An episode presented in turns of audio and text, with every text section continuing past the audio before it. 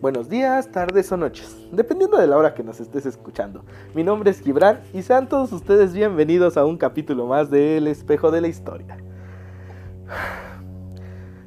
Sí, ya sé muy bien que yo les prometí que el capítulo del día de hoy iba a versar acerca de Hamlet y, este, esta mini obra que representa dentro de la propia obra y que para mi parecer es una de las, de las enseñanzas sobre, sobre teatro más trascendentes en las que deberíamos de enfocarnos, pero pues las cosas cambian. Este, yo en esta semana he estado leyendo un libro, este, que en lo personal es uno de los que me gustan, eh, no solo porque contiene mucha acción, bueno, acción entendido a su propia manera, sino que es es es imposible dejarlo de leer una vez que lo empiezas a leer. Y es parte de pues esta, este tipo de literatura popular que, a todos nos gusta, que a todos nos engancha, que, que, este, que nos hace pasar grandes ratos. ¿no? Y hoy les voy a hablar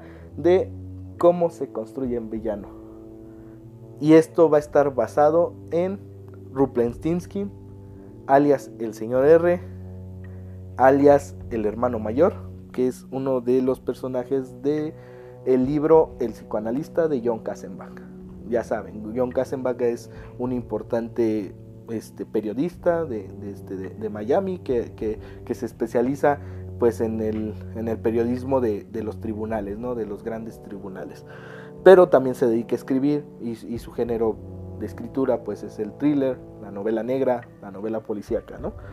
Eh, y, y, para en lo personal pues esta, esta este, obra del psicoanalista no es ni de lejos mi obra favorita del autor, sino es una de las obras que, más repercuten o que más sonido tienen o por la que eh, pues es su obra insignia, ¿no? Es la que todo el mundo lo reconoce y dice, bueno, todo el mundo que ha leído alguno de sus libros dice, el psicoanalista es de Joan Kassenbach y tiene una, una, este, una firma en particular, ¿no? Y en lo personal, el villano que, que, o, lo que podemos conocer como antagonista, villano, o, este, o, aquella fuerza del mal que, que, representa en este libro, es una de, mis favoritas, no solo de, este autor, sino de toda la literatura en general. Y, tiene que ver como en esta esencia de cómo es que debes de construir un villano, ¿no? Y, y primero pues tenemos que decir pues qué es un villano, ¿no? Pues el villano, el villano en sí para no hacerlo a grandes rasgos y para no entrar en temas moraloides ni éticos, el villano es la antítesis de todo aquello que representa pues el personaje principal. O sea, es en cuanto a valores, en cuanto a personalidad, en cuanto a rasgos distintivos, es todo lo contrario a lo que nuestro personaje principal puede llegar a ser o no ser, ¿no? Y en este caso, pues nuestro personaje principal es Frederick Stark, Ricky Stark, como, como, como él lo, denomina a lo largo de todo el libro, porque es mucho más sencillo, porque es mucho más cómodo para el propio personaje. Este es, un psicoanalista este, de, clase media, el cual está acostumbrado a una cierta rutina, que, tiene su, que, va a cumplir 53 años, que, que, es viudo porque perdió a su esposa este, producto del cáncer 5 años atrás. Y, y, que se supone que tiene una vida como como la mayoría de nosotros, rutinaria, ¿no? Se levanta, hace sus cosas, este, come lo mismo, este, da los mismos paseos, este, hace las mismas cosas día, día con día para llegar en la noche, acostarse y al otro día volver a repetir toda esta rutina. Y, la, primera, la primera mención que tenemos de, del famoso señor R es una misteriosa carta que le llega un día antes de que empiece sus vacaciones, porque pues dentro del contexto estadounidense las vacaciones de agosto son las más importantes porque son las, las más largas, son las de mitad de, año, son las de verano y, la mayoría de todo, de todo este mundo, este, pues burgués, burgués este, eh, americano, pues se, se, va de vacaciones a mediados de año, ¿no? Y ese es el caso de, Ricky Starr, que está a punto de salir de vacaciones, tiene sus últimas citas con, sus pacientes en, especial uno de ellos, Zimmerman, que es el, último de todos ellos, que es un hombre explosivo, que es un hombre que odia a su madre porque su madre es muy sobreprotectora y, él parece muy ansioso, ¿no? Y en cuanto oye el timbre de el timbre característico del paciente, pues se enoja porque dice, ¿sabe qué? Pues yo soy el último, ¿no? Y a mí me gusta ser el último, no el primero, el último. A mí no me cambies mi lugar, ¿no? Y, pues llega, llega este y, y pues acaba la sesión, se sale y lo primero que ve en la sala de espera de su consultorio, pues es esta carta, ¿no? Este, y, y la carta empieza con una, este, con una, con una frase bastante interesante, porque dice, feliz cumpleaños 53, querido doctor, bienvenido al primer día de su muerte. Y, tan solo con leer esas palabras ya dije, ¿qué pasó? O sea, o sea, la, la, cosa, la cosa iba de un, de un psicoanalista que está pues ahí tranquilo, está llevando su vida de lo más normal, con sus propios miedos, con sus propias inquietudes y con sus propios pues desdenes, ¿no? Pero llega este cuate y enseguida te presenta una irrupción total a la historia. Las palabras de Ruplensky, o, como se hace llamar este, este villano, este, son son un golpe fuerte para la trama. O sea, el, el tipo es sin rodeos y al punto. ¿Sabes qué? Vas a morir. Y si bien el, el, pensamiento de la muerte a los 53 estaba implícito en el doctor, porque su padre había muerto a la misma edad y porque, y porque él esperaba que, ese fuera su año de su muerte, jamás empezó, se, se, se, este, se tomó en cuenta que este que podría llegar, ¿no? Porque al final pues es algo propio de la condición humana. La muerte está presente en todos nosotros, pero pero no sabemos cuándo va a llegar y cuando llega nos sorprende. Solo los que están verdaderamente enfermos entienden que la muerte está cerca y que la muerte les va a llegar, pero la mayoría de nosotros pasamos convivimos con la muerte, pero no sabemos cuándo va a pasar. Y en este instante, en el instante de su cumpleaños 53, porque es el día de su cumpleaños, alguien viene y le dice, se va a morir. Y posteriormente el, tipo es lo bastante claro porque dice, ¿sabe qué? Usted me hizo daño en el pasado, ahora yo quiero cobrármelo. Y nada más le doy una única solución, porque yo no lo voy a, yo no lo voy a matar. No tengo interés en matarlo. El personaje, el, el, personaje antagónico no tiene la mínima intención de matarlo. Lo que le dice, ¿sabe qué? Suicídese. Y si no se suicida, Ahí le tengo una lista con, con todos sus familiares y alguno de los, de los que están en esa lista va a sufrir el hecho de que usted no se suicide. Porque no va a ser, no, no, no los, no lo, no, en este caso el señor R utiliza una palabra muy interesante, que es destruir. Seguido de otra, de otra frase muy, interesante que es tememos a que nos este tememos a que nos maten, pero es peor que nos destruyan. Porque en este sentido hay mucha razón. Porque la muerte es fácil, la muerte es un instante, llega y la muerte tú no la padeces, porque al final de cuentas uno nunca, uno no sabe lo que hay más allá de la muerte, porque no, porque mientras esta sucede, pues nosotros ya no estamos. Pero el destruir implica una, una condición que va más allá de la muerte, porque existen destrucciones, destrucciones pues muy simples como que te quedes sin trabajo, como, como hacer que se te quedes sin trabajo, como hacer que pierdas tu casa, como hacer que pierdas este, tus ahorros, como hacer que pierdas tu propia vida. O sea, la palabra destruir engloba demasiados términos. No sabemos hasta qué sentido implica la destrucción, moralmente, físicamente, psicológicamente, todos, todos los mentes, ¿no?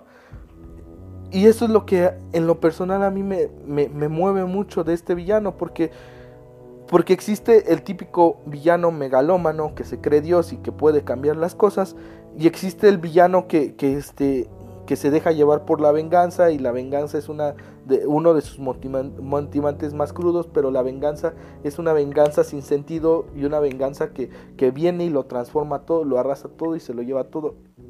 y ya. Pero la idea de venganza que nos maneja en este sentido John Kassenbach es la de una persona que es controlable, que se controla en sus acciones, que, que, está, que sus acciones están pensadas más allá de, de, que, de que, sea una maldad o, de que sea la maldad la que está en la que se está moviendo, es una maldad interiorizada, una maldad que viene y lo perturba todo y lo cambia todo.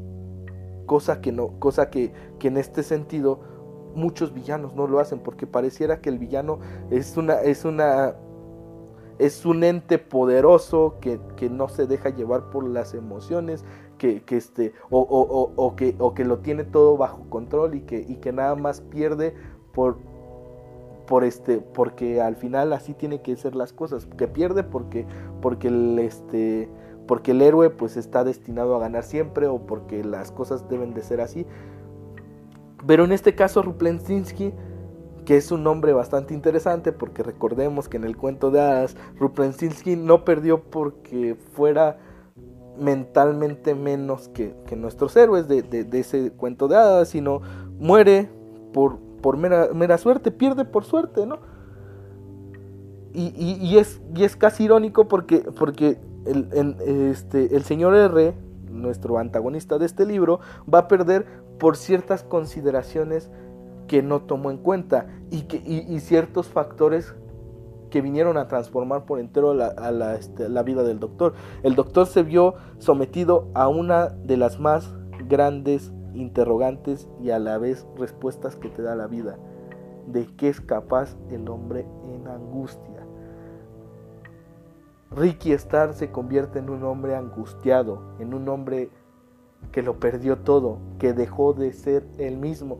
Porque la, historia podría centrarnos en la importancia de, este, de, cómo nuestros errores o, de cómo nuestra rutina nos vuelve vulnerables. Pero,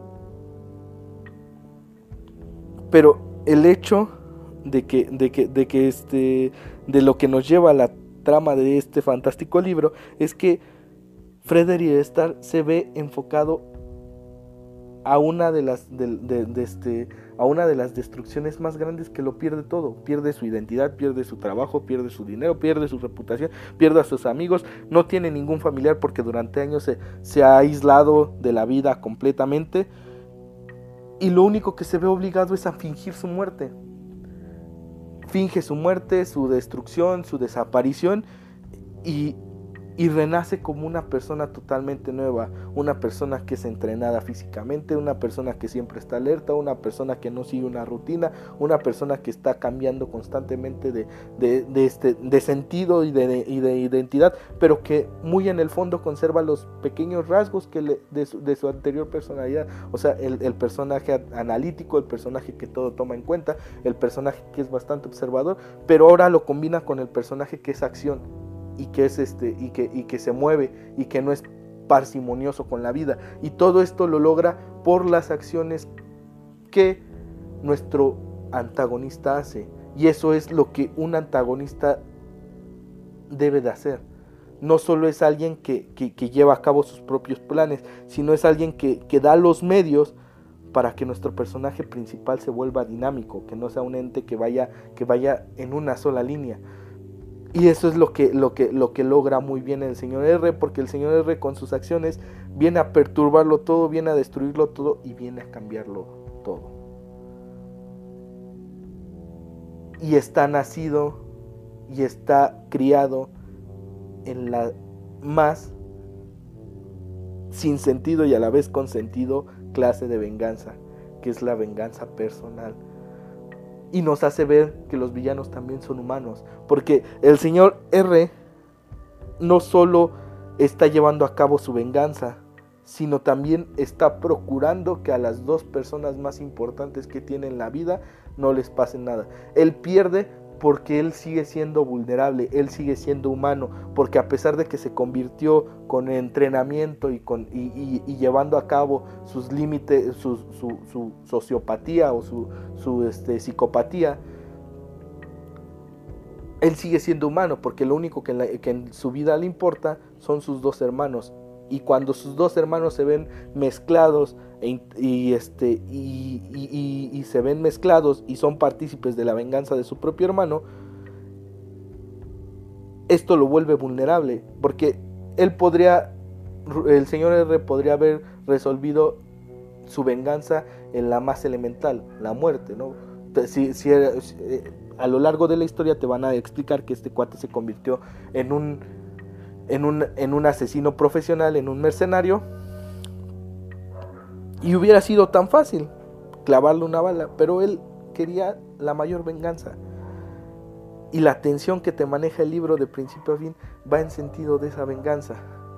Obviamente venganza que va a ser arruinada y destruida en la continuación del psicoanalista. El jaque al psicoanalista viene y echa a perder toda esta construcción del personaje porque las acciones que dieron como culminación del psicoanalista se pierden en la continuación, porque la continuación despersonaliza al señor R, lo convierte en alguien que ya no, que ya no se quiere vengar por el bienestar de su familia, sino que se quiere vengar nada más por el sentido de revancha de haber perdido.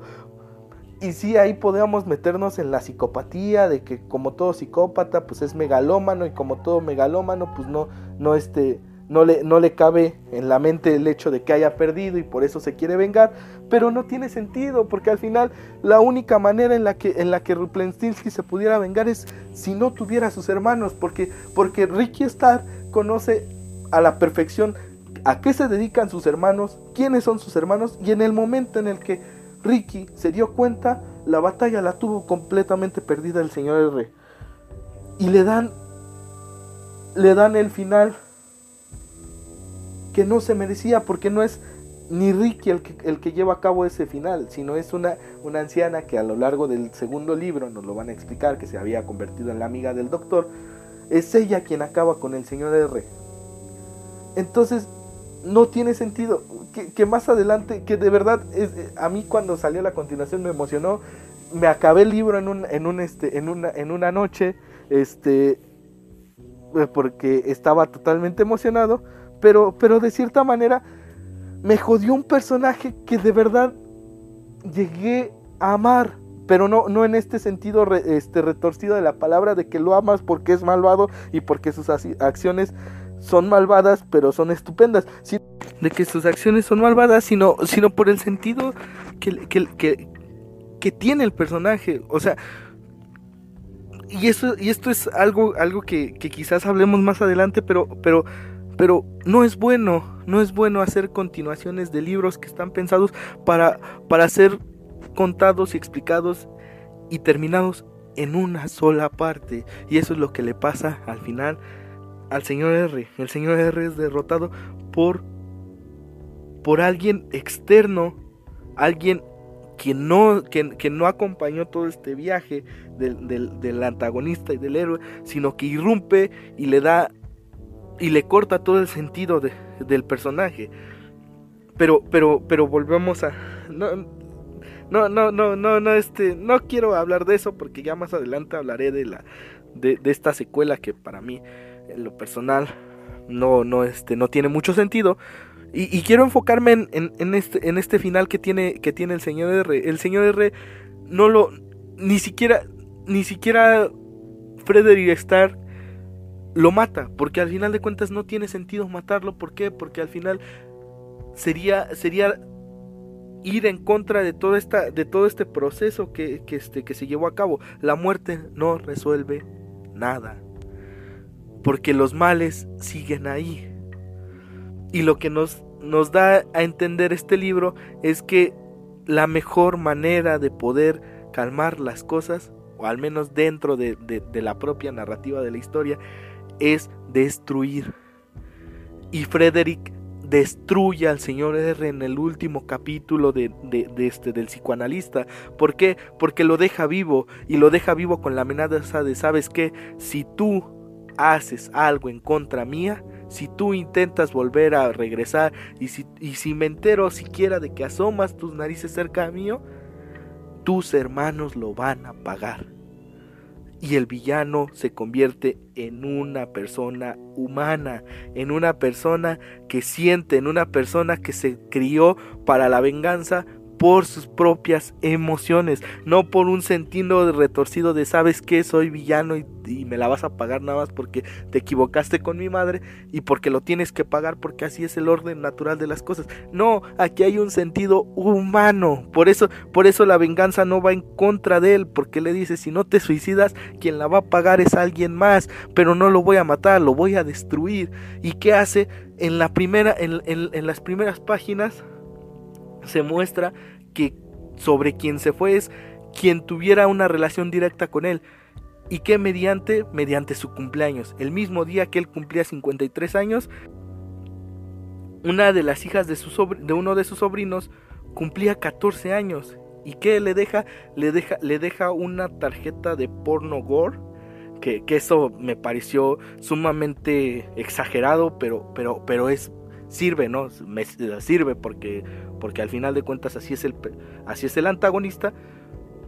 Y se la deja en su taquilla y, le rompe la ilusión porque recordemos que en el contexto de los Estados Unidos y de la religiosidad los 14 años son los significativos. Aquí en Latinoamérica los 15 años pues son importantes para las mujeres. Bueno, ahorita ya no porque pues como dije al principio de este capítulo, las mentalidades van cambiando, pero pues en, el tiempo de que se escribió este libro, pues los 14 años significan algo muy representativo. Entonces, pues le destruyes la ilusión, le destruyes su, su inocencia y destruyes pues la seguridad de su mundo, que es algo que lo explica su sobrino de Ricky Star. Y es ahí interesante de cómo, cómo funciona la maldad que, o, la venganza que está llevando a cabo Ruplenstiltskin, que es una venganza bien pensada y bien interiorizada y emocional. Y es por eso que digo que es uno de los villanos más interesantes y mejor escritos de los que yo me haya cruzado. Y hasta aquí pues el, el, el, video de hoy. El, el, y hasta aquí el podcast de hoy. Eh, espero que les guste. Si no les gusta, pues también miéntenme la madre. Este, no, no, no hay ningún problema. Este, al final, al final creo que, creo que este, saqué todo esto que, quería sacar porque, pues, les digo, el haber leído de nuevo este libro me, me, este, me revolvió todas las, las emociones que sentí cuando le hizo continuación. Y, y pues ya, Esperemos que les guste y les prometo que ahora sí que para el próximo capítulo vamos a tener pues acerca de la ratonera. Este, pues sin más por el momento yo me despido, les mando un abrazo y, muchas gracias por seguir este podcast. Este, hasta la próxima. Cuídense, bye bye.